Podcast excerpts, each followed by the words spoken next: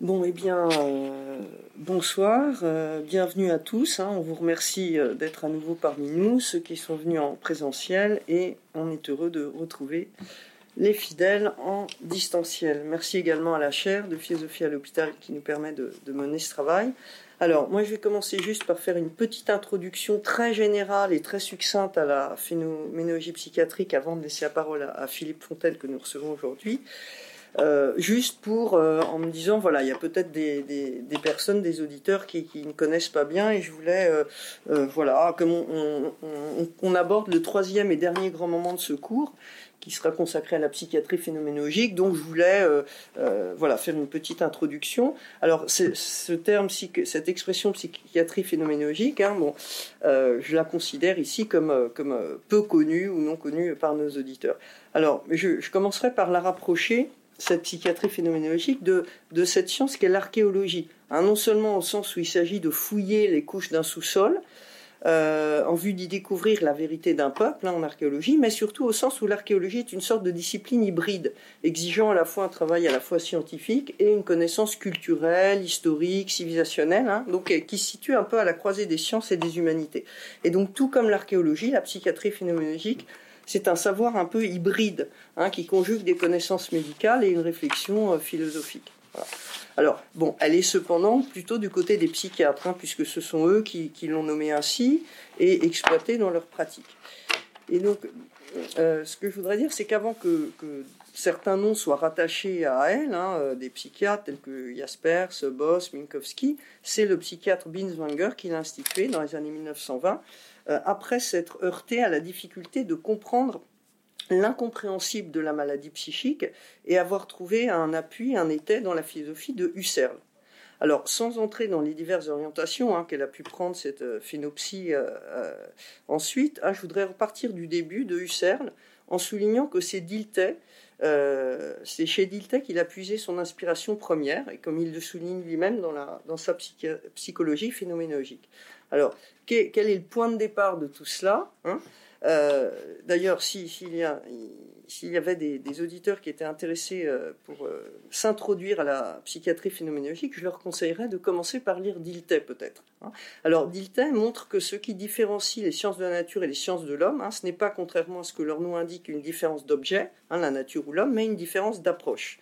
En effet, les sciences de nature étudient aussi l'homme, hein, puisqu'elles étudient son corps, son cerveau, et les sciences de l'homme étudient bien cette nature en nous, hein, les pulsions, les sentiments qui traversent l'homme. Il faut donc les différencier autrement que par leur objet, et la différence qu'ils posent, c'est que les sciences de nature opèrent en isolant leur objet d'étude, donc elles isolent, et en l'examinant de l'extérieur, donc isolement extériorité, c'est-à-dire dans son aspect étendu. Hein. Elles spatialisent leurs objets, quels qu'ils soient. En revanche, les sciences de l'esprit, l'histoire, la psychologie, mais aussi les sciences poétiques, l'anthropologie, etc., travaillent en cherchant à pénétrer ce qu'elles étudient de l'intérieur. Alors il y a cette intériorité par opposition à l'extériorité, et en le considérant comme un ensemble vivant, un tout indivisible originairement. La psychologie, par exemple, hein, elle cherche à ressaisir le tout du vécu, hein, le considérant comme unifié, et à le ressaisir en son intérieur. Alors, euh, lui, s'attaque à la psychologie naturaliste, euh, illustrée par exemple par Fechner, hein, qui vise à élaborer une psychophysique, et euh, à la psychologie de manière générale naturaliste, hein, qui, cherche à calquer en fait ses méthodes sur les sciences de la nature. Et à cette euh, psychologie-là, Dilthey oppose une, une psychologie qu'il voudrait analytique et descriptive. Alors, cet axe tracé par Dilthey, Husserl y voit une intuition géniale mais insuffisamment développé par Dilthey lui-même. Euh, c'est sur lui qu'il fonde sa psychologie phénoménologique. Euh, néanmoins, sur Dilthey, il prolonge ainsi. Euh, excusez-moi, c'est sur Dilthey qu'il fonde sa psychologie phénoménologique, mais il, prolonge aussi ses propres travaux, hein, ceux des recherches logiques, où il essayait déjà de cerner quels étaient les chemins suivis sans que l'on ait conscience quand on fait des mathématiques, par exemple, hein, en cherchant à mettre au jour des processus de pensée non visibles, hein, logiques, et il va suivre cette voie pour inventer une nouvelle psychologie non naturaliste, hein, mais plutôt génétique. Alors, que s'agit-il de faire? Il faut se détacher, mais bien plus que n'a voulu, euh, il n'a pu le faire Dilthey, de la voie naturaliste, en cherchant à mettre en évidence une nécessité interne au psychisme. Ce qu'il soutient, c'est que la psychologie peut tout à fait être scientifique si elle réussit à mettre en évidence une nécessité interne dans le psychisme.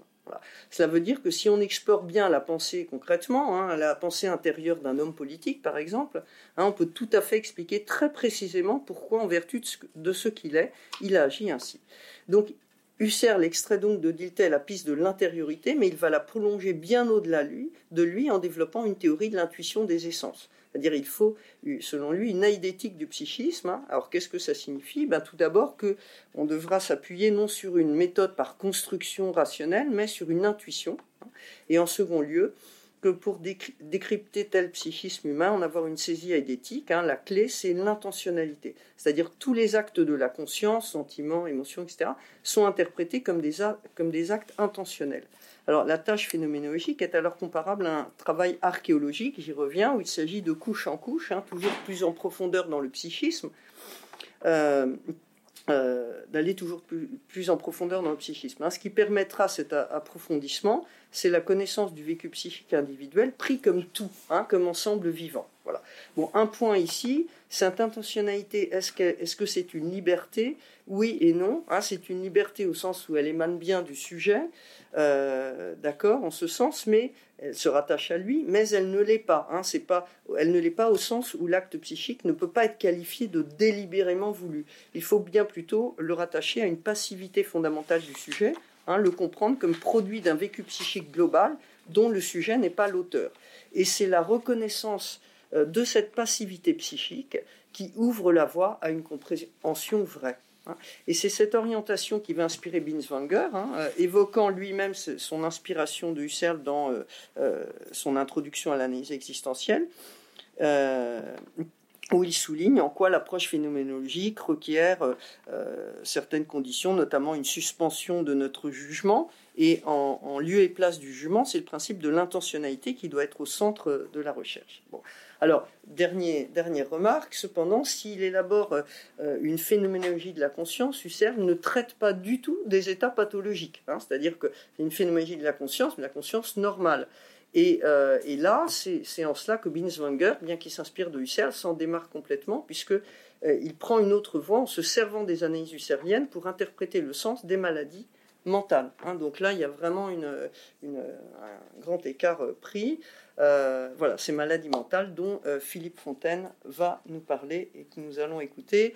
Alors, Philippe Fontaine est philosophe, a fait sa thèse il y a bien longtemps sur, euh, sur la, déjà sur la psychiatrie, sur la phénoménologie.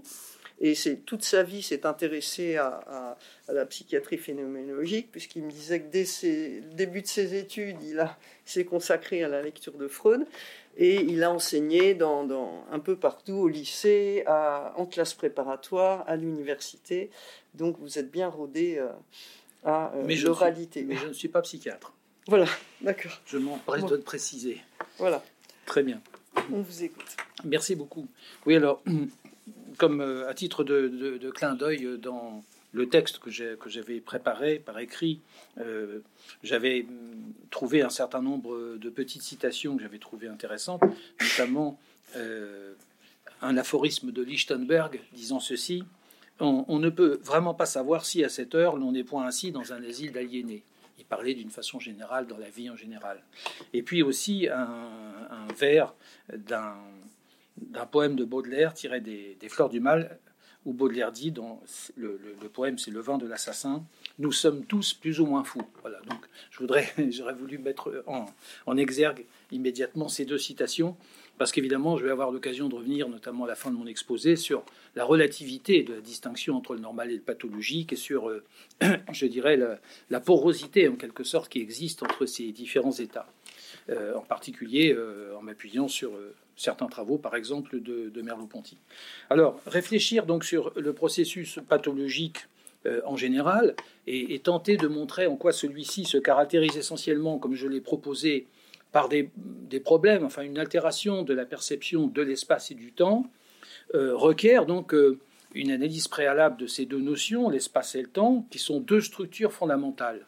Et euh, que ces structures soient fondamentales, on le voit déjà chez un philosophe euh, euh, comme Kant, tout simplement, philosophe allemand, pour lequel, comme vous le savez sans doute, l'espace et le temps sont ce qu'il appelle les conditions, les formes a priori de la sensibilité. Ce qui veut dire que l'espace et le temps, c'est quelque chose d'absolument fondamental, puisque c'est, j'allais dire, ce sont les formes dans lesquelles tout ce qui nous apparaît nous apparaît, précisément. Et donc, on peut imaginer que ce sont ce qu'il appelle donc les formes pures de l'intuition sensible.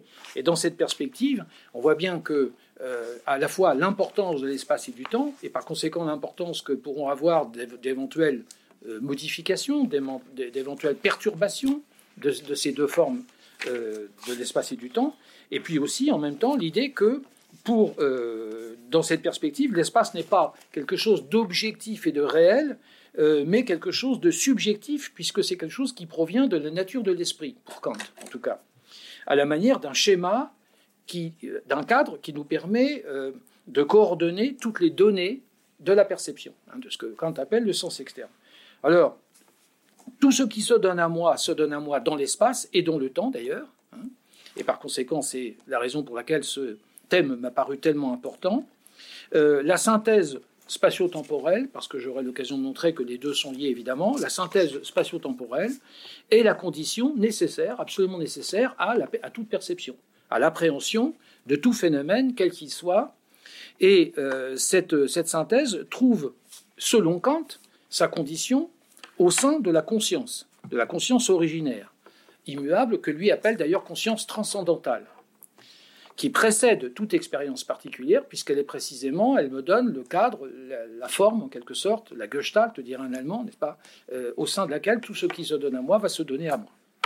Alors, ce, petit rappel extrêmement rapide me semblait nécessaire, tout simplement parce que euh, il est intéressant de, le mettre à l'épreuve, ce principe kantien, c'est-à-dire de se demander si, en effet, dans ce que nous apprennent les, pathologies, euh, est-ce que ce principe, ce dispositif ancien, qu'on appelle transcendantal, donc transcendantal parce qu'il est vraiment a priori, il est pur, il précède toute condition empirique.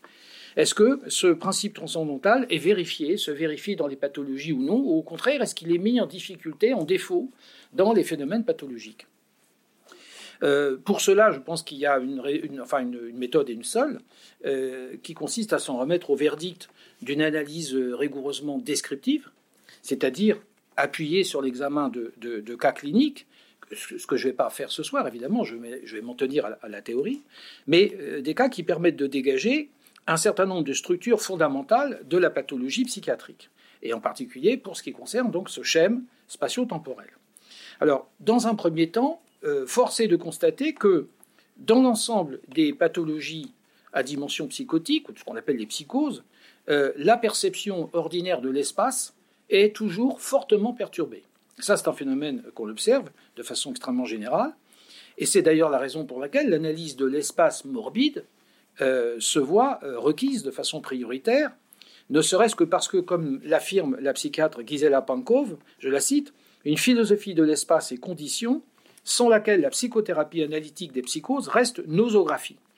Donc elle, demande une philosophie de l'espace. Mais cette philosophie, si elle veut être rigoureusement fidèle au phénomène, et s'abstenir de tout présupposé, doit s'appuyer donc sur le témoignage de la description clinique.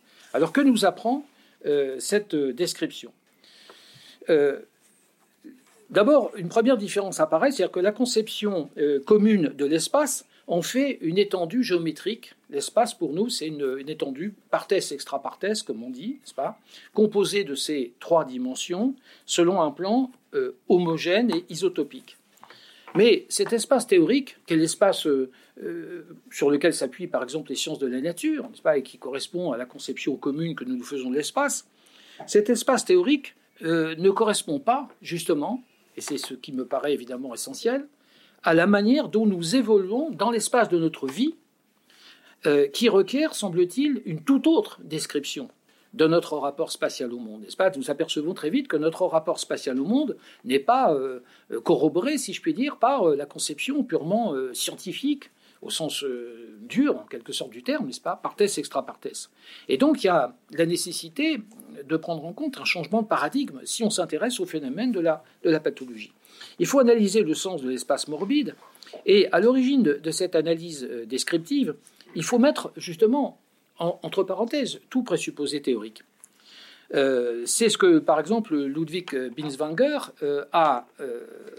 c'est ce sur quoi il insistait au début de, son livre sur le problème de l'espace en psychopathologie. Évidemment, là, je ne peux pas développer l'ensemble de ses thèses, mais c'est un livre extrêmement important, je crois, et il, il, montre très bien que, euh, il le dit, n'est-ce pas, je le, cite, euh, nous devons garder en vue que l'espace, dans ce sens très large, n'est pas à chercher, entre guillemets, dans le sujet, ce qui est, donc un, démenti par rapport à la thèse kantienne que j'ai rapidement évoquée tout à l'heure, évidemment, n'est pas à chercher dans le sujet, ni le monde dans l'espace, le monde n'est pas à chercher dans l'espace, mais plutôt que l'espace peut être seulement saisi dans un retour sur le monde, et en vérité à partir de l'être au monde, alors là évidemment on reconnaît au passage l'être au monde, c'est-à-dire la notion heideggerienne, et là on voit que Binswanger s'inspire euh, beaucoup plus que de Husserl encore, de euh, l'analytique euh, existentielle, et que la spatialité en tant que telle ne peut être découverte que sur fond de monde.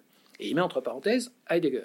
En d'autres termes, nous devons comprendre que le Dasein lui-même est spatial. Alors bon, je, laisse de côté la notion de Dasein qui est extraordinairement problématique chez Heidegger. Je ne vais pas rentrer dans le détail. Disons, en gros, le Dasein, c'est l'homme, c'est le sujet, mais justement, vous savez qu'Heidegger ne veut pas le nommer ainsi pour euh, introduire une rupture franche avec la métaphysique classique.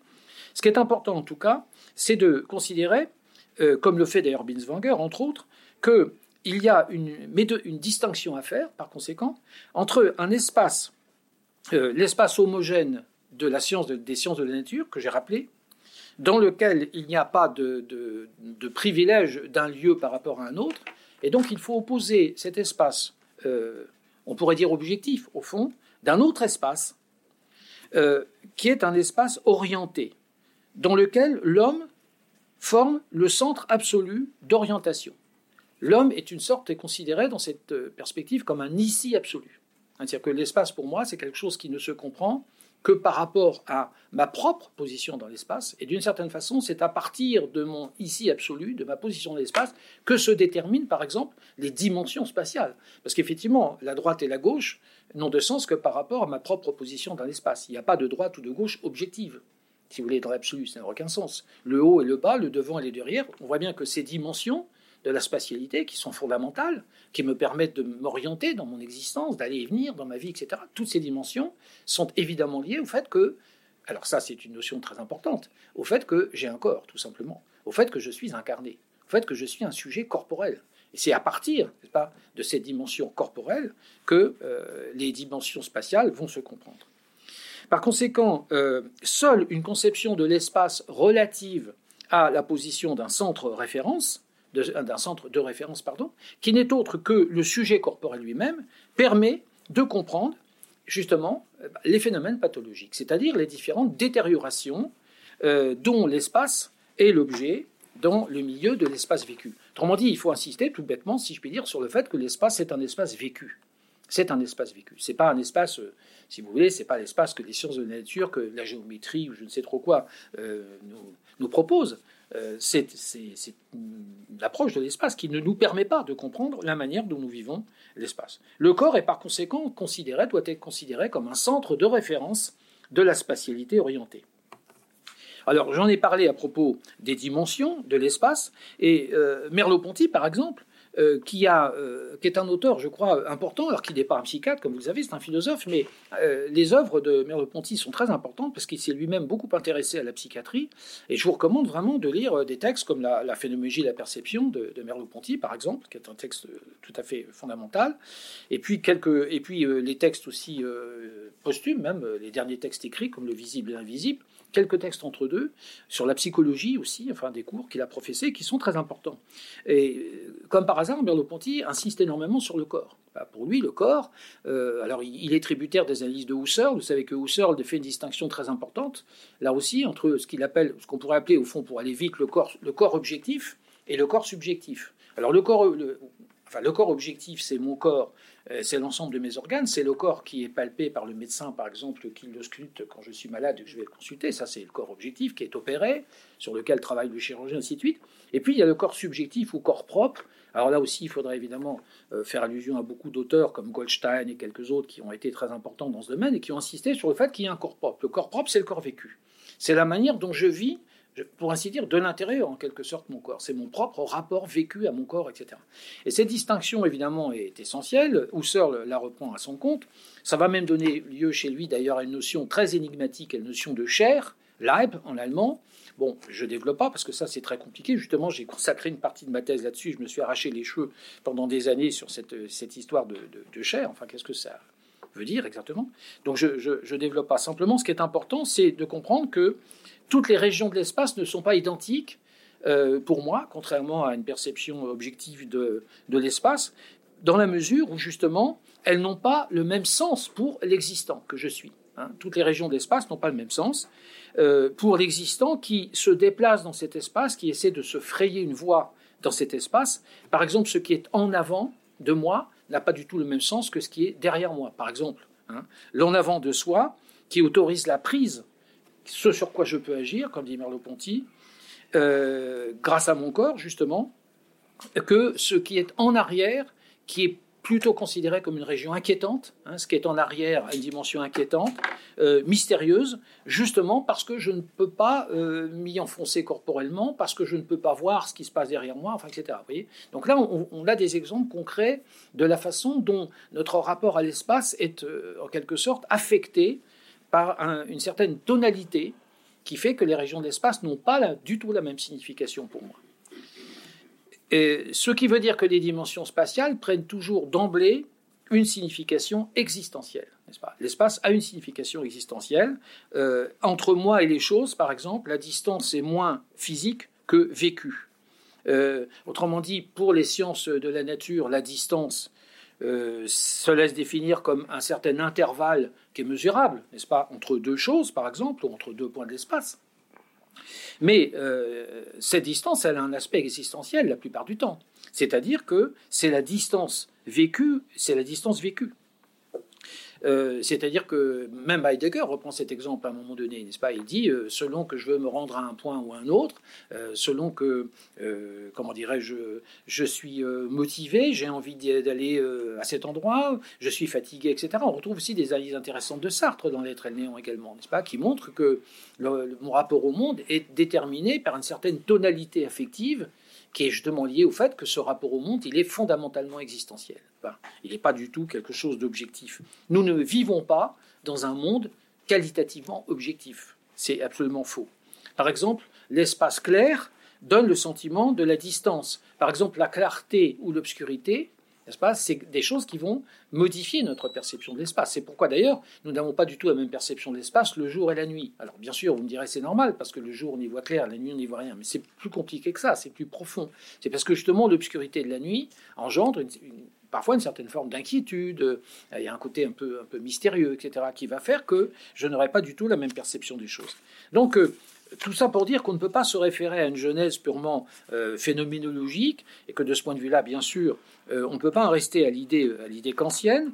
Euh, loin, la, distance vécue est fondamentale. Loin, si je dis que quelque chose est loin, ça signifiera toujours que ce quelque chose est loin par rapport à moi. C'est pour moi que c'est loin, évidemment.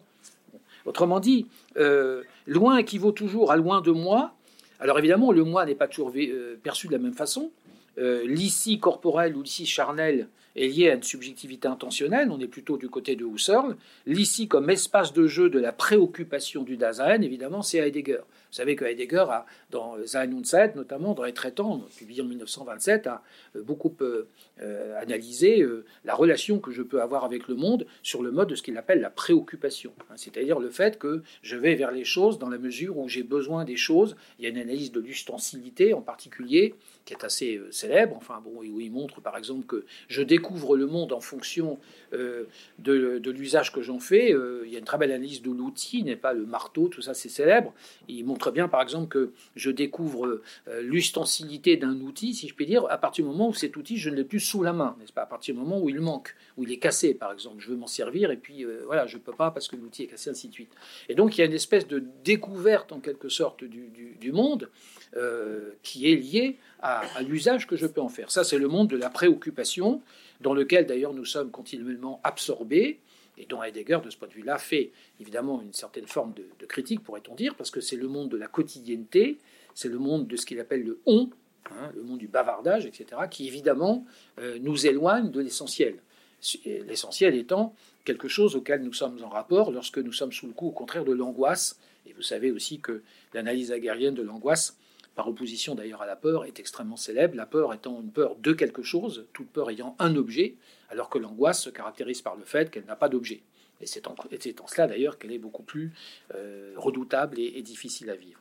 Alors, donc, euh, euh,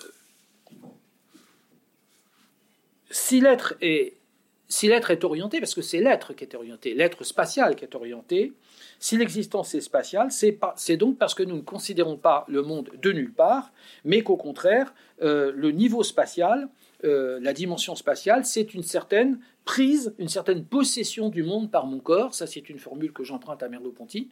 Une certaine possession du monde par mon corps. C'est le rapport que j'ai avec le monde par le biais de ma corporité. C'est une certaine prise de mon corps sur le monde. Hein. c'est quelque chose que c'est une citation de la philosophie de la perception, une certaine prise de mon corps sur le monde, et il insiste, il, enfin, il souligne dans son texte le mot prise qui est en italique.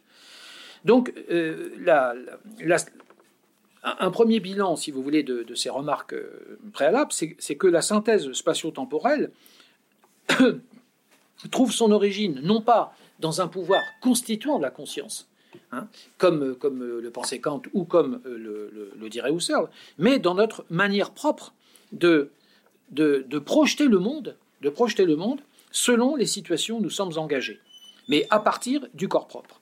Donc l'existence projette autour d'elle des mondes qui correspondent chacun à une pathologie particulière, soumise à une spatialité chaque fois spécifique et singulière. Et c'est la raison d'ailleurs pour laquelle, euh, et les psychiatres le savent mieux que moi probablement, chaque pathologie, euh, chaque pathologie au sens nosographique du terme, euh, va se caractériser justement par un certain rapport spatial au monde qui n'est pas le même le mélancolique, le schizophrène, tout ce que vous voudrez, le paranoïaque, le phobique, et ainsi de suite.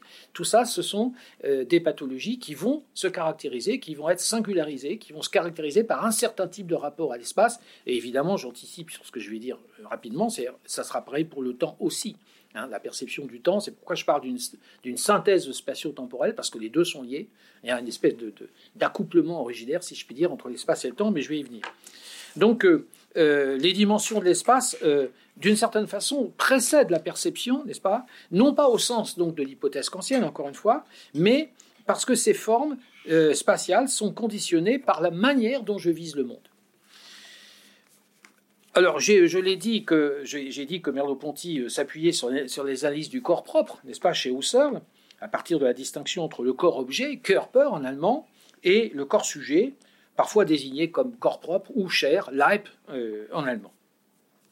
Euh, ce qui est important, c'est que euh, la détérioration de la synthèse spatio-temporelle dans les psychoses s'accompagne toujours d'une autre problématique, si vous voulez, qui est une autre désagrégation de l'image du corps.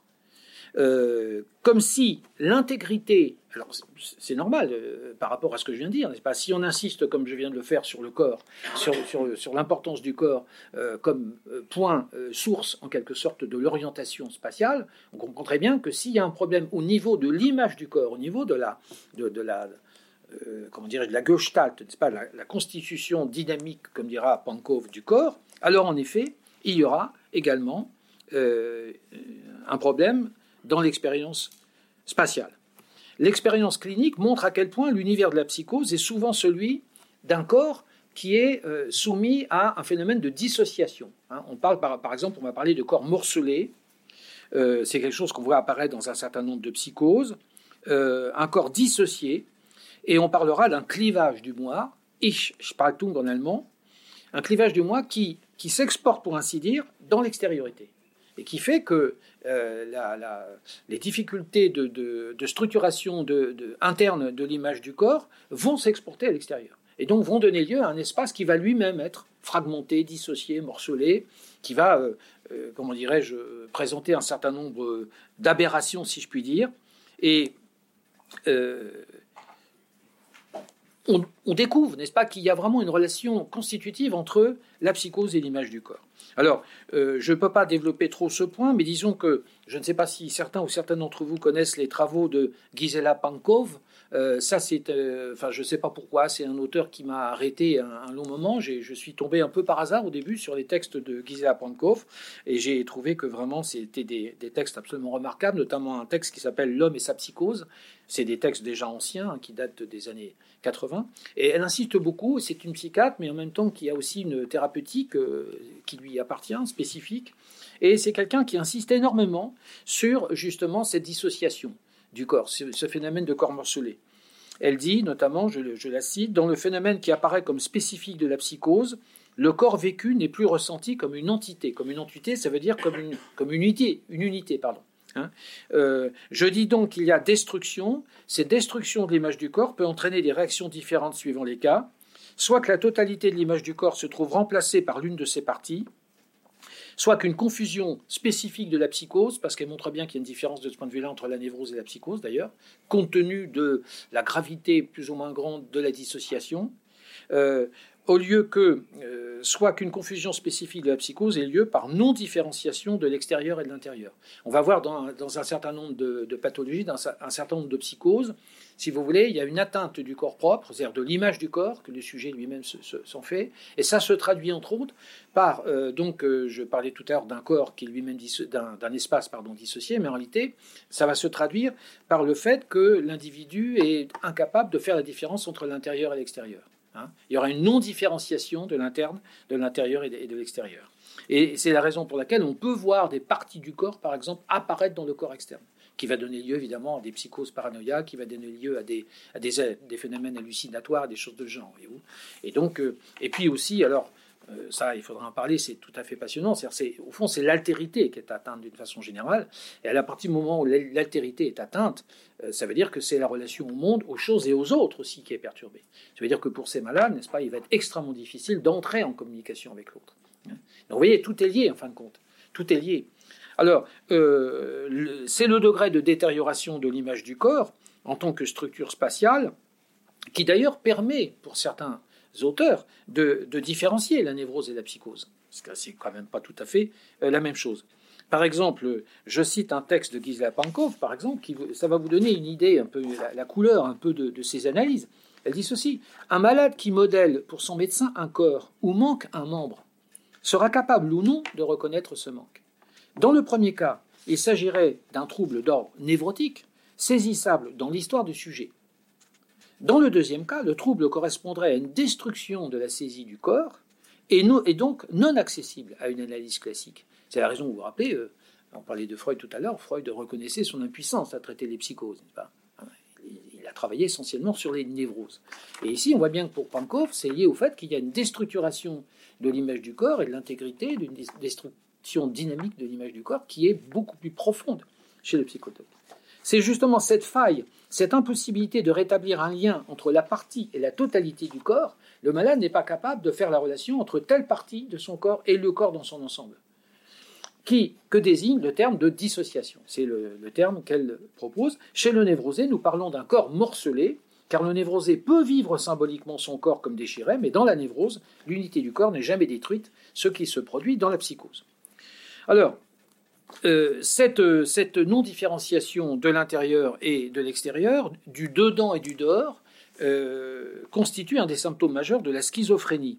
Euh, le philosophe Henri Maldinet voit encore un auteur important, je ne sais pas si vous le connaissez, notamment Henri Maldinet a écrit, c'est un philosophe très, très influencé par la phénoménologie husserlienne et heideggerienne, il a écrit un livre absolument magnifique que je vous recommande, qui s'appelle Penser l'homme et la folie. Euh, à la lumière de l'analyse existentielle et l'analyse du, du, du, destin, pardon, publié chez, chez Jérôme Millot. Alors, ce philosophe euh, Henri Maldiné a beaucoup euh, travaillé sur ces questions et il cite par exemple le cas d'un malade chez lequel le propre et l'étranger ne sont pas séparés mais dans une constante contamination.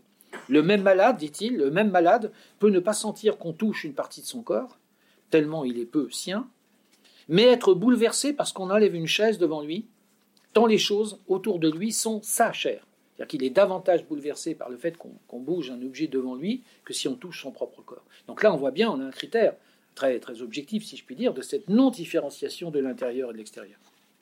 Et le psychiatre Jean Houry, de son côté, insiste également euh, dans un texte qui, est très, très, beau également, qui s'appelle Création et schizophrénie de Jean Houry. Euh, et il insiste sur le fait qu'un des traits les plus constants des schizophrénies est que le malade ne fait pas la distinction entre l'espace propre et l'espace étranger. Il les vit dans une sorte de contamination réciproque. Ainsi, ce malade, cité par Bloiler, qui, lorsqu'on enlève une table située devant lui, se penche brusquement et s'écrie Je suis Jésus-Christ. En lui enlevant quelque chose d'essentiel, dit euh, Jean Gris, on vient de le crucifier. Inversement, le même homme peut ne pas sentir qu'on le touche. Donc il va être très sensible au fait qu'on déplace une chaise, mais il peut être totalement insensible au fait qu'on touche son propre corps. Donc c'est vraiment très très étrange. Alors, euh, il faut que, j'avance, n'est-ce pas? Euh, Disons que ce qui est important, c'est, comme j'ai essayé de le montrer ici, qu'il y a donc une spatialité orientée qui est euh, vraiment liée à un centre de référence absolu qui est le corps propre. Mais il faut ajouter, et les quelques remarques que j'ai faites vont également dans ce sens, que cette spatialité, elle est liée aussi à une certaine tonalité, n'est-ce pas, une tonalité affective. L'espace n'est pas quelque chose d'axiologiquement neutre, n'est pas. Euh, l'espace est quelque chose qui est toujours euh, teinté par une certaine tonalité affective. Euh, autrement dit, la référence à un espace orienté est importante, c'est une condition nécessaire pour comprendre les psychoses, mais ça n'est pas une condition suffisante. Il faut aller plus loin pour appréhender le fait pathologique. Il faut montrer qu'il y a une dimension euh, affective, il y a une tonalité affective qui colore entièrement notre relation au monde et qui permet d'aller plus loin dans la compréhension des phénomènes de dissociation pathologique. Le, monde qui nous entoure et au sein duquel nous nous mouvons, et peut-être que c'est quelque chose auquel nous ne prêtons pas toujours suffisamment attention, le monde qui nous entoure euh, s'impose toujours à nous selon une certaine tonalité affective. Ça, euh, Heidegger d'ailleurs a insisté aussi là-dessus. Il n'y a, pas de, neutralité effective. Euh, si vous voulez, nous sommes toujours dans une certaine, on pourrait presque dire, une certaine ambiance, n'est-ce pas? Nous sommes toujours euh, dans la manière dont nous appréhendons les choses, dans une tonalité qui peut, être joyeuse ou triste, mais avec évidemment toute la gamme des intermédiaires, si je puis dire, n'est-ce pas? Nous, nous, nous sentons bien, nous ne nous sentons pas bien, etc. Bon, tout ça, c'est quelque chose qui est euh, inévitable. Il n'y a, pas de, a pas de neutralité possible. Il y a toujours une sorte de, physionomie euh, tonale qui détermine la relation que nous avons avec le monde. Euh, l'espace vécu est un espace pathique hein, du pathos grec, c'est-à-dire un espace qui implique une certaine tonalité, qui se donne d'entrée de jeu comme attrayant, repoussant, euh, serein, inquiétant. Il y a des endroits où on se sent bien, par exemple. Il y a d'autres endroits où on ne se sent pas bien, sans qu'on sache très bien pourquoi, d'ailleurs, sans qu'il y ait toujours de raison objective. La relation donc entre la spatialité et, et la tonalité n'est pas accidentelle. C'est une relation nécessaire. Elle est inévitable. Elle manifeste une structure d'essence. Tout espace qui se manifeste le fait avec des valeurs affectives et expressives. Lorsque les psychiatres parlent, par exemple, de resserrement dans le cas de la mélancolie, euh, d'envol, dans le cas de la manie par exemple, euh, ce ne sont pas des manières de parler. Euh, la tonalité affective n'est pas métaphorique. Elle ne dit pas le sens d'une chose en la comparant à une autre. Elle exprime directement le caractère propre de ce qu'on pourrait appeler l'espace phénoménal, c'est-à-dire l'espace tel que nous, l'espace tel qu'il se donne à nous en tant que phénomène, donc tel que nous le percevons. Par conséquent, euh, cet espace renvoie à une spatialité plus originaire, plus fondamentale que la spatialité orientée, c'est la spatialité affective.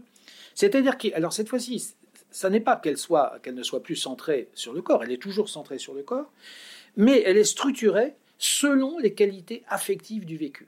Hein, elle est structurée, cette spatialité, selon les qualités affectives du vécu. Et donc, c'est une spatialité qui, trouve sa, plénitude comme sens d'expression. Un point important, me semble-t-il, parce que j'aurai l'occasion d'y revenir tout à l'heure, à la fin de mon exposé, c'est que cette dimension affective de la spatialité, c'est quelque chose qui n'est pas réservé, autant le dire tout de suite, à la pathologie. N'est-ce pas? C'est ça qui est important. Hein. la pathologie nous permet de le mettre en évidence d'une manière extrêmement claire, mais ça n'est pas réservé à la pathologie. Qu'est-ce que ça veut dire? Ça veut dire que dans la relation qu'on pourrait qualifier de normale, avec des guillemets, encore une fois, n'est-ce pas, au monde, eh bien, il y a toujours déjà aussi une tonalité affective. Il n'y a pas, encore une fois, de cette neutralité axiologique que j'ai évoquée tout à l'heure. C'est-à-dire que cette dimension affective de la spatialité permet de comprendre à quel point la perception ordinaire de l'espace, pour l'appeler ainsi, est toujours déjà, y compris chez le sujet, encore une fois, normal entre guillemets, infiltrée en profondeur cette spatialité est infiltrée en profondeur par les représentations des schèmes fantasmatiques, au point que Merleau-Ponty, encore lui, a pu parler d'un noyau commun à la perception et à l'hallucination. Là, je vous renvoie euh, donc aux analyses de la phénologie de la perception en particulier.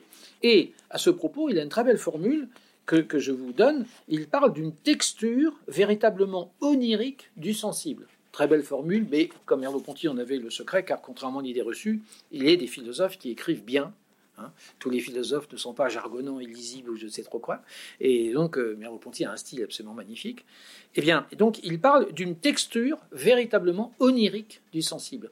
Et c'est un point très important parce que, encore une fois, euh, j'en ai dit un mot déjà tout à l'heure, on, va très vite arriver à la conclusion, n'est-ce pas, que la frontière entre le normal et le pathologique est relativement euh, floue. Je ne dis pas qu'elle n'existe pas, purement et simplement, ça serait évidemment trop abrupt et excessif, mais il est bon de, comprendre que notre perception ordinaire de l'espace et du temps, je vais venir maintenant au temps d'ailleurs, euh, est constamment tramée en quelque sorte, n'est-ce pas, infiltrée par des représentations, par des idées, par des projections, par des, euh, des fantasmes, des désirs, tout ce que vous voudrez, qui vont évidemment colorer toujours notre perception de l'espace, notre rapport au monde et notre rapport aux autres. Tout à l'heure, je parlais du rapport aux autres. Comment se fait-il, par exemple, que quand nous voyons quelqu'un pour la première fois que nous n'avons jamais vu et que nous ne connaissons ni d'Ève ni d'Adam, nous avons tout de suite une toute première impression qui est favorable ou défavorable. Tiens, celui-là, il a une tête qui ne me revient pas, enfin, etc., ou, le contraire, ainsi de suite. C'est très étrange, n'est-ce pas? Vous avez sans doute euh, déjà noté tout cela. Donc il y a d'emblée un phénomène de projection sur l'autre qui est lié euh, peut-être à son apparence physique, mais il y a probablement d'autres choses. Alors, cette dimension affective de la spatialité, permet euh, donc de, remettre en, cause cette espèce de, fracture, cette espèce de, solution en continuité, n'est-ce pas, entre euh, l'espace dit normal et l'espace pathologique. Alors, Binswanger, par exemple, parle à ce sujet. tout à l'heure, j'ai parlé d'un espace pathique, il parle aussi d'un espace thymique, THY, hein, c'est le thumos grec, là encore. Il parle à ce sujet d'un espace thymique qui trouve euh, sa confirmation, là encore, dans un certain nombre de euh, catégories de psychose et de cas qu'il évoque, euh, de dispositions affectives. Et il dit, par exemple, alors il se réfère à l'analytique existentielle de Heidegger, et il montre bien que nous, nous, ressentons tantôt autant que chutant brutalement, par exemple, grave déception soudaine. Par, il y a une très belle analyse de la déception, par exemple. Euh, chez Binswanger. La déception, tout le monde sait ce que c'est. je suis déçu. Je m'attendais à quelque chose et puis ça marche pas. Enfin, je suis déçu. Mais en réalité, la ce qui montre, c'est que la déception, c'est spatialement parlant, métaphoriquement parlant, c'est une chute, effectivement. Hein, je descends, etc. Et au contraire, je peux être euh, dans les périodes les plus heureuses de ma vie, dans une l'impression de flotter, n'est-ce pas, l'impression au contraire de m'élever, n'est-ce pas, dans une espèce de dimension euh, élationnelle, comme on dit, etc., de mon existence, hein, dans la joie.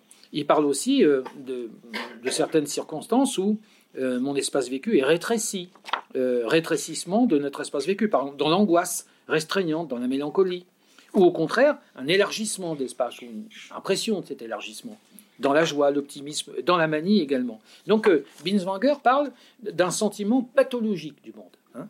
mais pathologique, pas forcément au sens négatif du terme, mais au sens du pathos grec, c'est-à-dire une un sentiment qui un, pardon, oui, un sentiment qui intègre une dimension, encore une fois, affective de mon rapport au monde. Nous avons affaire à une sorte d'animation démoniaque de l'espace, ce dont témoigne déjà aussi l'angoisse d'entrer dans cette zone spatiale et l'être accablé par le vécu spatial terrifiant, euh, montre Binswanger, c'est-à-dire que dans certaines, dans certaines psychoses, effectivement, il y, a, il y a une peur absolue de l'espace. Et par exemple, dans les phénomènes d'agoraphobie ou des choses de genre, et là c'est lié au temps dont je vais parler maintenant, c'est tout simplement parce qu'on a peur d'aller de l'avant en quelque sorte. On a peur de s'avancer, on a peur d'entrer en quelque sorte dans le monde, n'est-ce pas? Et c'est là où quelque chose participe d'une forme de blocage. Alors, et, d'ailleurs, entre parenthèses, je ne peux pas développer évidemment faute de temps, mais on pourrait montrer qu'un certain nombre de délires, par exemple, euh, là il y a des psychiatres qui ont donné des exemples très intéressants, un certain nombre de délires sont des, mécanismes de défense, comme dirait Freud, mais par substitution en quelque sorte. C'est-à-dire qu'il y, a des, y a des délires, par exemple, dans l'ordre de la spatialité. Euh, je ne sais pas si je vais retrouver. Euh, oui, je, je, crois que c'est Maldiné, Maldiné qui cite le cas d'un malade schizophrène dont le délire est vraiment une, défense par rapport justement à l'espace. C'est-à-dire que ce schizophrène, il a un délire qui, l'amène à concevoir le, projet architectural d'une ville d'une ville euh, dont il dessine les plans avec un soin extrême, et son projet euh, réalise l'antithèse de sa condition subsidiaire. C'est pour se substituer, il dit, à la contamination illimitée de l'espace propre et de l'espace étranger, cette contamination que j'ai évoquée tout à l'heure, il suppose l'hyper-délimitation d'un autre monde. C'est-à-dire qu'il propose une ville extraordinairement bien délimitée, avec un luxe, n'est-ce pas, de détails sur, euh, si vous voulez, la géométrie de, cette ville. Enfin, c'est presque la ville, euh, la ville idéale dont rêvait aussi Descartes, d'ailleurs, entre parenthèses, dans un de ses textes célèbres. Enfin, ça, c'est autre chose. Je ne dirais pas pour autant que Descartes délirait loin de moi cette idée, mais l'idée d'une ville extraordinairement bien délimitée qui a pour fonction de se substituer à cet espace qui lui fait peur. Parce qu'au fond, un délire, c'est toujours pour le malade un moyen de défense, parce qu'au moins le délire, il le maîtrise, puisque c'est le sien, n'est-ce pas? Donc le délire que je maîtrise, c'est une construction personnelle qui va se substituer à ma relation à l'extériorité, qui au contraire m'échappe, qui me fait peur et qui me terrifie. Jean Houry aussi, euh, d'ailleurs, euh, donne euh, un, même, commentaire de, ce malade. Alors, pour aller très vite, j'ajouterais que, évidemment, j'ai parlé tout à l'heure de, synthèse spatio-temporelle. ce qui est intéressant, ce qui est intéressant, c'est de montrer que dans la plupart des grandes psychoses, c'est pas seulement l'espace qui est perturbé, mais c'est aussi le temps. Et alors, ce qui est encore plus intéressant, me semble-t-il, c'est de montrer que les deux sont liés, évidemment. Hein, c'est pourquoi j'ai parlé de synthèse spatio-temporelle. C'est pas seulement l'espace qui, dépend étroitement euh, du corps propre, de cette, cette euh, structuration dynamique, pour parler comme Gisela Pankov, mais aussi le rapport au temps, euh, sachant que le rapport au temps est extraordinairement important, alors je ne rentrerai pas sur la polémique, enfin la polémique, la discussion extrêmement compliquée qu'on trouve déjà chez Heidegger, dont je ne suis pas sûr que lui-même soit venu à bout, qui est la question de savoir s'il y a une s'il y a une originalité du temps par rapport à l'espace ou l'espace par rapport au temps, hein, ça c'est quelque chose que lui-même s'oppose à la fin notamment de, des traitants, et ça, reste pour lui quelque chose d'extrêmement difficile. Donc je n'insisterai pas sur la question de savoir s'il y a une priorité de l'espace sur le temps ou du temps sur l'espace. Ce qui est sûr, c'est qu'il y a une corrélation étroite, il y a une, il y a une sorte de, de, congruence, il y a une sorte de, corrélation, si vous voulez, entre les atteintes spatiales et les atteintes, et les atteintes euh, temporelles. Euh, le, rapport, au temps garantit l'accès euh, au devenir, l'accès à l'historicité, euh, par laquelle le sujet justement se construit. C'est dans le temps que nous nous construisons, bien évidemment, ainsi que le rapport au monde dans son ensemble, parce que le rapport au monde, il est temporel. Et ce rapport au monde, il inclut le rapport à autrui, que j'ai évoqué rapidement tout à l'heure. Euh, l'importance de, l'espace, si vous incitez sur l'espace, vous, allez très très vite être amené en quelque sorte à parler du temps. Pourquoi? Ben, On le voit bien par exemple chez Husserl. N'est-ce pas? Il y a chez Husserl des analyses tout à fait remarquables de la perception, et notamment la perception de la chose, la perception des choses, n'est-ce pas? Bon, avec les fameuses silhouettes, les Abschattungen en allemand, etc. C'est-à-dire l'idée que la chose se donne à moi, euh, pas globalement, euh, comme l'avait déjà montré d'ailleurs la Gestalt théorie, mais, peu importe, mais par profil, par synthèse euh, successive, etc. Oui, mais donc ça veut dire que toute perception y compris perception d'objets dans l'espace, implique le temps, présuppose le temps, se fait dans le temps, se déploie en quelque sorte dans le temps. Autrement dit, euh, il ne suffit pas de faire apparaître l'importance de l'espace dans l'auto-manifestation des phénomènes, il faut montrer que l'unité de l'objet, qui est dissoute dans cette multiplicité d'esquisses, fait que euh, la donnée perceptive de la chose n'est pas seulement spatiale, elle trouve une de ses conditions, cette donnée perceptive de la chose trouve l'une de ses conditions dans la synthèse temporelle. parce que c'est cette synthèse temporelle, c'est le temps, qui va permettre de faire l'unité des esquisses, me permettant de reconnaître la chose dont il s'agit. Autrement dit, il faut, il, n'est pas surprenant de ce point de vue que, parallèlement à la déstructuration euh, structurale de l'espace vécu, le temps se trouve lui-même affecté d'une semblable dissociation. Euh, Michel Foucault, par exemple, évoque le cas euh, dans son livre sur Binswanger en particulier, évidemment, dont je vous recommande la lecture, c'est un livre tout à fait remarquable. Et Michel Foucault évoque le cas d'un malade, Franz Weber, diagnostiqué schizophrène, chez lequel euh, les altérations du mode de spatialisation sont absolument indissociables de celles qui affectent le temps. Voici ce que dit, enfin le commentaire de, Michel Foucault, j'en lis juste un passage, il dit Si l'espace s'éparpille et fuit, euh, c'est que le temps, lui, ne parvient plus à s'écouler. L'orientation temporelle n'a pour le malade plus de sens. C'est qu'au lieu que l'existence s'ouvre sur un avenir euh, vers lequel elle se transcende, ce qui serait le cas de la normalité entre guillemets, n'est-ce pas? Elle se laisse submerger par un passé qui l'aliène à elle-même. L'avenir n'apparaît dès lors que comme un danger indifférencié qu'il faut empêcher de mordre sur le présent, il est la destruction qui menace, il est le chaos, etc. Coupé de l'avenir, le temps tourne et revient sans cesse sur lui-même, etc. Bon, je ne peux pas tout lire, ce serait trop long, mais on, met le doigt là sur quelque chose d'extrêmement important, à savoir que ce qui caractérise euh, le, phénomène pathologique concernant le temps, c'est une sorte de blocage, euh, de blocage dans le présent, mais un présent qui n'est lui-même plus tout à fait un présent parce qu'il est entièrement euh, paralysé, entièrement fixé par le passé, n'est-ce pas? Et ça, c'est un phénomène sur lequel, euh, bon, euh, Freud, par exemple, évidemment, la psychanalyse freudienne donne énormément d'importance à cette chose-là, puisque, comme vous le savez, pas pour la névrose en tout cas, hein, encore une fois, la névrose est liée à une fixation infantile. Pour Freud, à des phénomènes qui sont passés dans l'histoire du sujet pendant les toutes premières années de sa vie des complexes, etc., la théorie de la libido, les stades et tout ce que vous voudrez. Et donc il y a une fixation à un moment donné la libido à un certain stade antérieur qui fait que l'individu ne peut pas évoluer. Alors c'est intéressant parce que, laissons de côté la psychanalyse freudienne, mais on retrouve effectivement cette idée, n'est-ce pas, d'un temps qui ne s'écoule plus, d'un temps qui est en quelque sorte bloqué, ce qui nous rappelle d'ailleurs, encore une fois, que là aussi, comme pour l'espace tout à l'heure, le temps vécu n'est pas le temps objectif. Autrement dit, le temps vécu n'est pas le temps des horloges. Bon, ce que nous savions déjà avec Bergson, hein, qui parlait de la durée, pour justement différencier le temps de l'horloge et le temps vécu. Hein. Il est évident que si je passe une heure en, présent, en, compagnie de la femme que j'aime, euh, ça me paraîtra peut-être relativement court, mais une heure sur le fauteuil du dentiste, ça peut paraître relativement long. Et pourtant, dans les deux cas, 60 minutes se sont écoulées, n'est-ce pas? Bon, voilà. Donc ça, c'est un point évidemment qui est connu depuis très longtemps, et euh, les analystes ont souvent insisté là-dessus. Disons que dans le cas des grandes euh, psychoses, on a quelque chose euh, d'essentiel, comme l'a montré par exemple Blankenburg, dans le cas d'une analyse qu'il appelle la perte de l'évidence naturelle. Le livre de Blankenburg s'appelle La perte de l'évidence naturelle. Blankenburg, euh, là aussi c'est un texte très important, il dit Nous posons là la question de la constitution temporelle, c'est-à-dire du, sens temporel de la quotidienneté, comme corrélat de l'évidence naturelle de l'habitualité saine. Alors, sur euh, Blankenburg, lui, va s'appuyer sur les analyses euh, de Husserl. Et il va montrer que, car en effet, Husserl a montré une chose extrêmement intéressante, il a dit au fond, dans la perception du monde et dans le déroulement temporel, il y a une forme de confiance.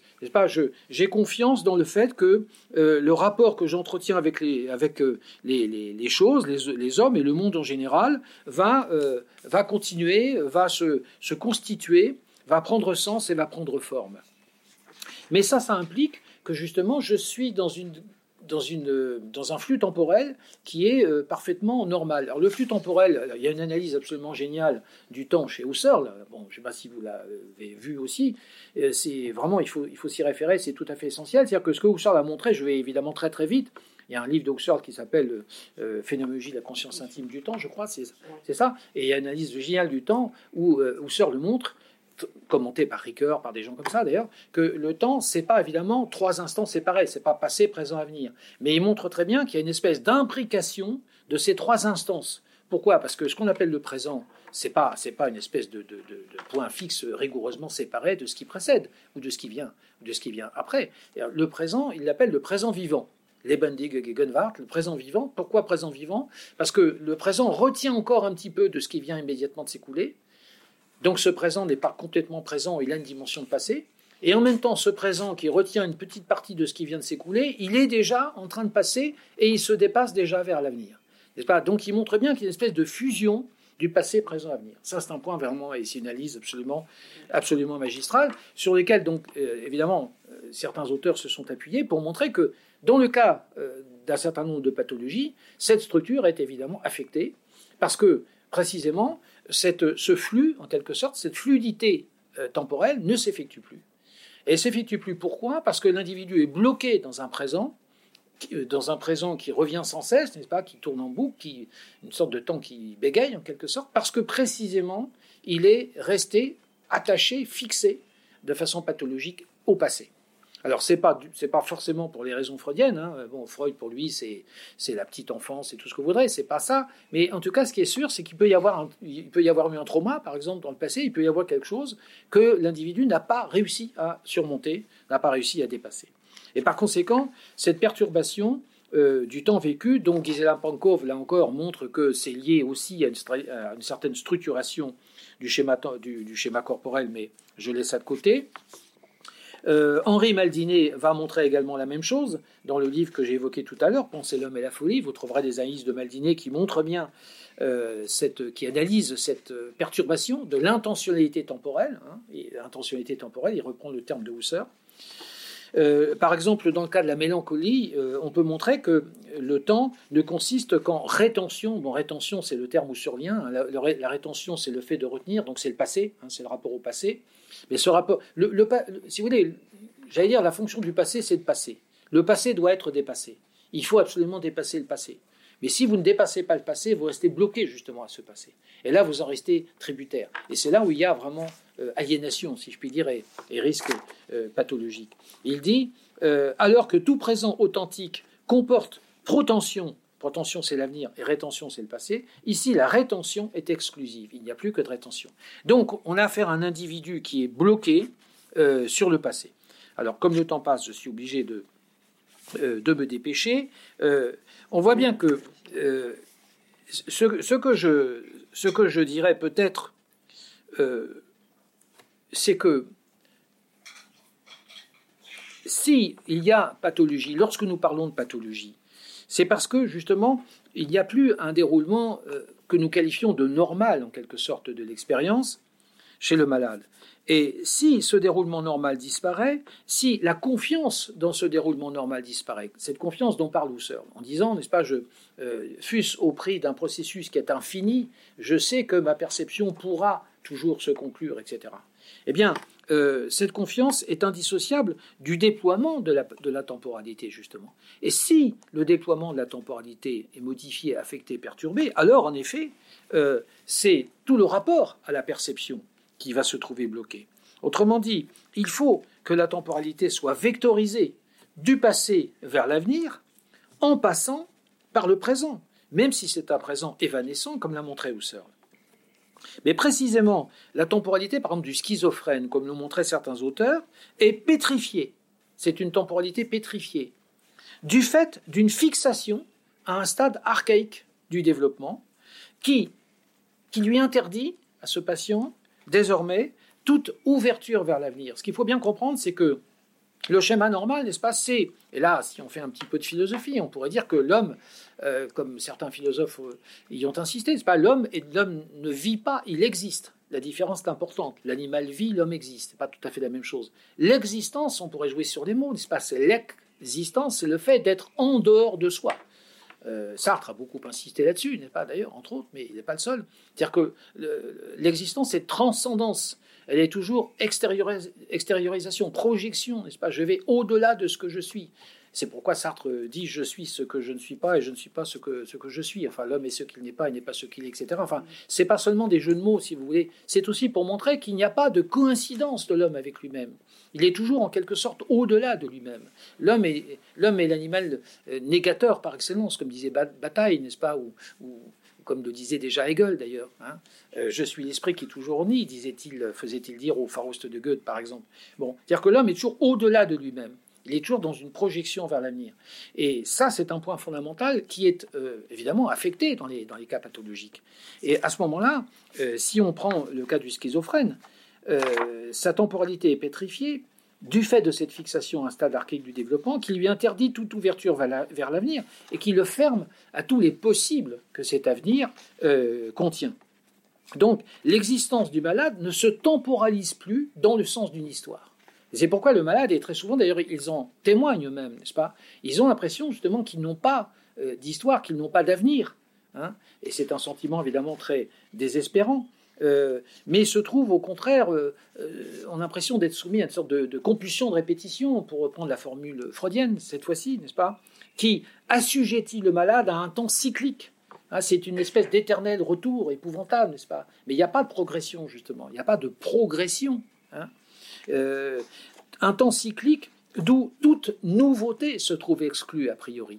Et là, euh, on pourrait, euh, puisque vous me parliez de, de l'événement tout à l'heure, justement, on, pourrait montrer qu'il n'y a plus d'événement possible d'une certaine façon pour le sujet, pas? Parce que justement, l'événement, c'est l'ouverture à quelque chose, c'est le surgissement de quelque chose d'autre, d'inattendu, d'inanticipable, d'imprévisible.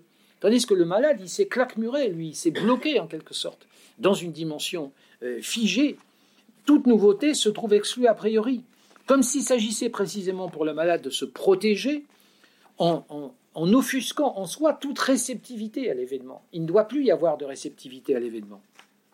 Et donc, il se protège contre la dimension d'altérité de la réalité, euh, contre le surgissement incessant de ce qu'on n'attendait pas. Maldinet a une belle formule, il dit le réel, c'est toujours ce qu'on n'attendait pas.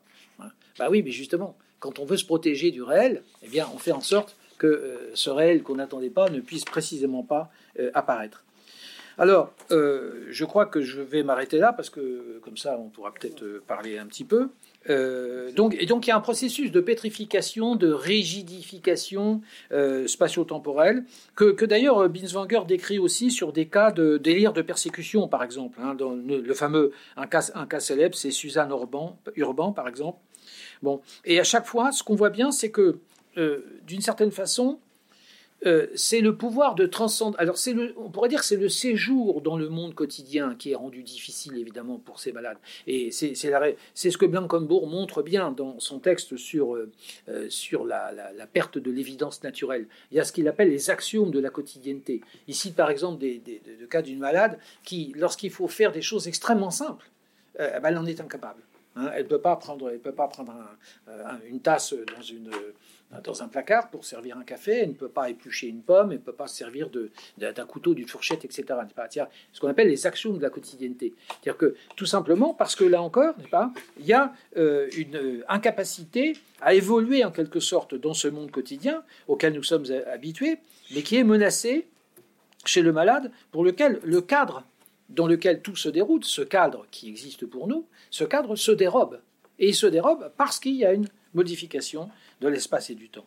Et donc le, sujet se, sent expulsé, pour ainsi dire, du monde commun. Euh, et c'est pourquoi il a parfois le sentiment, évidemment, d'une très grande solitude, d'où la grande souffrance qui est la sienne, bien sûr, parce qu'il il, a le sentiment qu'il ne peut plus communiquer avec les autres, pas, et qu'il ne peut plus euh, évoluer avec eux dans le même monde commun, etc. Donc il faut imaginer la souffrance que ça peut représenter. Euh, le, temps comme l'espace sont les, conditions d'une expérience, de l'expérience. Si on prend le mot expérience d'ailleurs dans, son dans son sens étymologique, n'est-ce pas, et pas dans le sens banal où nous prenons trop souvent, l'expérience c'est la traversée. Hein. Euh, si on prend l'étymologie notamment latine, c'est la traversée. Et notre vie est une traversée justement, pour les raisons que j'évoquais tout à l'heure, parce qu'elle est transcendance, parce qu'elle est justement cette, cette, cette projection, cette existence. Traverser, mais traverser, c'est comme pour traverser le gué, traverser au risque et péril. C'est comme quand vous voulez traverser à la nage une rivière, pas? Traverser au risque et au péril. Et au péril de quoi? Au péril du monde, mais aussi au péril de soi, d'une certaine façon.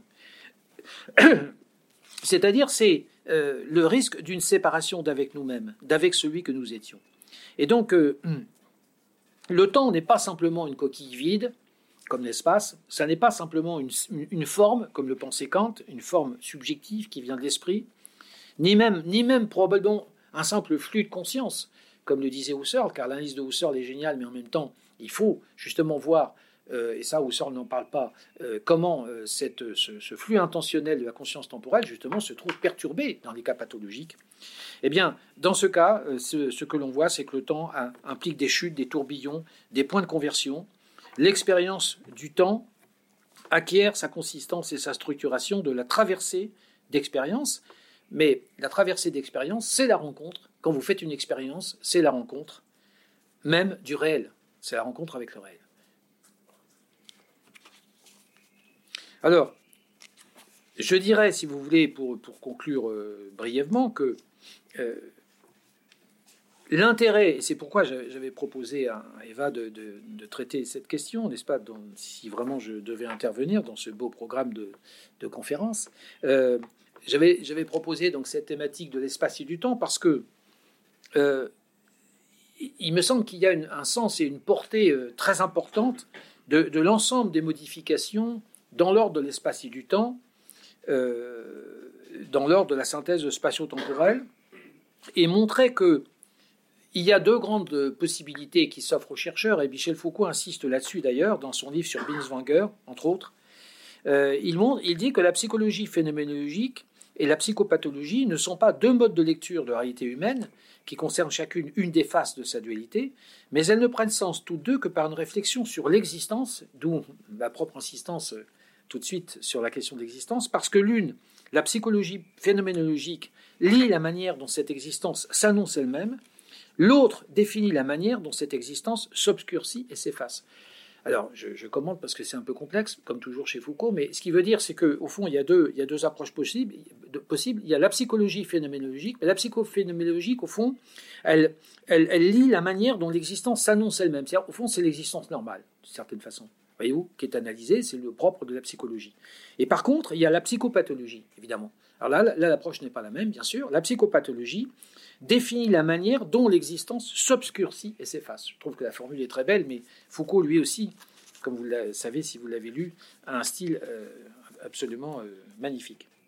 Alors, euh, si on prend en compte cette, cette, double approche, je crois que cette double approche est légitime, chacune dans son ordre propre, mais on comprend que l'existence humaine, d'une manière générale, comporte d'innombrables possibilités d'être, Hein, ça je crois que c'est important, enfin, philosophiquement parlant si vous voulez, euh, comporte d'innombrables possibilités d'être, et c'est la raison pour laquelle justement, comme nous le disent les philosophes depuis très longtemps d'ailleurs, l'essence de l'homme, c'est cette liberté radicale, qui fait qu'une très grande possibilité d'être s'offre à lui. Cette liberté implique, et c'est quelque chose qui est essentiel pour la pathologie d'ailleurs, que chaque possibilité d'être Qu'est-ce que ça veut dire? Elle enveloppe un projet, le projet d'un monde, le projet d'un monde, euh, un projet de soi-même. C'est-à-dire que la liberté n'est pas seulement constitutive de son univers, mais elle est constitutive du sujet lui-même de cet univers et de cette liberté. Mais au fond, c'est ce que nous faisons tous, d'une certaine façon, quand nous décidons de faire ceci ou de faire cela. Lorsque nous sommes jeunes et que nous décidons, par exemple, d'embrasser tel type de métier, tel type de profession, que nous désirons nous, nous, orienter plutôt dans telle direction, ainsi de suite, qu'est-ce que nous faisons finalement? Eh bien, c'est un projet, c'est un projet de soi, mais c'est aussi un projet d'un certain type d'univers, d'un certain type de monde, et c'est l'expression même de notre liberté. C'est parce que, oui, nous sommes libres, dans ce sens-là, que nous pouvons euh, avoir cette, démarche. Le sujet humain a toujours à se donner à soi-même, justement, euh, dans l'infinité de ses possibilités. Le sujet humain n'est pas constitué, nous ne sommes pas comme la chose ou comme l'animal. Les philosophes disent l'animal est ce qu'il est. Il ne peut pas être autre chose. Alors que l'homme est ce qu'il n'est pas et n'est pas ce qu'il est. L'homme est toujours l'homme a cette possibilité de, de nier, de dire non, y compris à lui-même d'ailleurs. La liberté, c'est cette possibilité que nous avons constamment d'affirmer, de choisir et en même temps, et vous savez que nous ne pouvons pas ne pas choisir, puisque selon l'analyse célèbre de Sartre, refuser de choisir est encore un choix, en quoi je crois il a raison d'ailleurs. Hein. Et donc, euh, euh, nous sommes condamnés à être libres, disait, Sartre, n'est-ce pas? C'est-à-dire que nous devons effectivement euh, orienter notre existence dans un certain sens. Alors, peut-être que simplement la différence entre le normal et le pathologique, c'est que justement, dans, les phénomènes de la pathologie, cette liberté est entre guillemets aliénée, c'est-à-dire qu'elle ne peut pas, elle ne peut plus fonctionner normalement, et l'homme de sujet n'a plus la possibilité justement de se donner librement à lui-même un projet d'existence et, un projet de monde. Mais en tout cas, c'est ce qui, ce qui est important de souligner peut-être, c'est que c'est cette ouverture à l'être par laquelle se définit, même chez Heidegger d'ailleurs, l'accès au vrai. Donc, une, réflexion sur la pathologie mentale participe donc sur le sens de, euh, l'existence humaine. Et c'est pour ça que même un philosophe, qui n'est pas psychiatre, mais un philosophe, ne peut pas se désintéresser des phénomènes de la psychopathologie, au contraire, même je dirais. n'est pas précisément parce qu'a priori, il est censé s'intéresser à la question de l'existence, et il voit bien que l'existence humaine est transcendance, dépassement, projection du sujet en avant de soi. Hein, exister, c'est se projeter. Qu'est-ce que c'est qu'un projet? Sartre dit l'homme est projet. Projet, c'est pro-g. C'est-à-dire, c'est se jeter en avant. Hein. C'est d'ailleurs l'étymologie du terme. À partir d'un présent, orienté vers le futur, que ce présent ne cesse de viser. Alors, évidemment, le problème, si vous voulez, c'est que dans la mesure même où nous ne sommes pas des choses, nous ne sommes pas constitués comme une chose, comme un animal, nous ne sommes pas ce que nous sommes. Notre existence, pour toutes les raisons que je viens d'évoquer, cette existence comporte constitutivement, si je puis dire, un risque, bien sûr, qui est le risque, justement, de la crise, qui est le risque de la, de la déchirure, qui est le risque de, la faille, qui est le risque de l'erreur, qui est le risque de la faute, tout ce que vous voudrez, n'est-ce pas? Qui est, le risque de la, de, la de la culpabilité, ainsi de suite. C'est-à-dire euh, l'effraction du moi. Donc c'est la séparation tranchée, et c'est pourquoi je l'avais dit d'entrée de jeu tout à l'heure, je crois que c'est la séparation tranchée trop, trop abrupte peut-être entre le normal et le pathologique, que cette réflexion sur la pathologie nous amène à, nuancer. Euh, le fait même d'une existence malheureuse, ce que cette expression que j'avais proposée, nous rappelle, par conséquent, et je vais conclure là-dessus, si vous le voulez bien, la fragilité de l'équilibre psychique, et nous le savons tous, fragilité de l'équilibre psychique qui n'est jamais définitivement acquis. Euh, notre existence euh, est constamment, si je puis dire, menée sous le, sous le risque, sous l'ombre portée peut-être du risque euh, de la folie, ou en tout cas de la défaillance, ou à minima de la névrose, comme Freud l'a suffisamment bien montré. Comme le note le psychiatre Arthur Tatossian dans son livre euh, La phénoménologie des psychoses, qui est également euh, une très très bonne synthèse, n'est-ce pas? Arthur Tatossian dit N'importe quel comportement est potentiellement présent chez l'être humain, en ce qui est ce qui caractérise l'être. Alors n'importe quel comportement, ça veut dire y compris des comportements qui eux sont pas considérés forcément comme normaux, mais ils sont potentiellement présents chez l'être humain. Et ce qui caractérise l'être sain, c'est qu'il peut empêcher l'autonomisation ou la persistance temporelle du comportement déviant, et non pas l'absence de sa potentialité ou même de sa réalisation incidente. Donc, je pas si euh, si vous avez bien saisi, parce que c'est un peu complexe euh, la formulation de l'idée, mais ce qu'il dit au fond, c'est qu'il y a chez le sujet euh, prétendument normal toujours ce, risque potentiel de, déviation. Et la différence qui existe au fond entre le normal et le pathologique, bah, c'est que le normal, lui, bah, il a trouvé les moyens de, se défendre, n'est-ce pas, d'empêcher le surgissement précisément de ces potentialités euh, pathologiques. Alors, je terminerai en disant que c'est peut-être de cette manière que je comprends la, formule de Merleau-Ponty, je conclurai euh, avec lui, pour lequel, je le cite, la tâche est d'élargir notre raison pour la rendre capable de comprendre ce qui en nous et dans les autres précède et excède la raison. Hein. comprendre ce qui en nous et chez les autres précède et excède la raison. Cette idée qu'il y a toujours quelque chose qui peut excéder la raison. Nous n'avons jamais un pouvoir absolument rationnel, si vous voulez, sur notre existence, d'une rationalité absolue, ferme, solide et indéfectible. Et je crois que dans ces conditions-là, le risque de la folie constitue moins euh, une aberration incompréhensible que peut-être une des possibilités ultimes de l'existence humaine. Voilà. Je vais m'arrêter là, je vous remercie.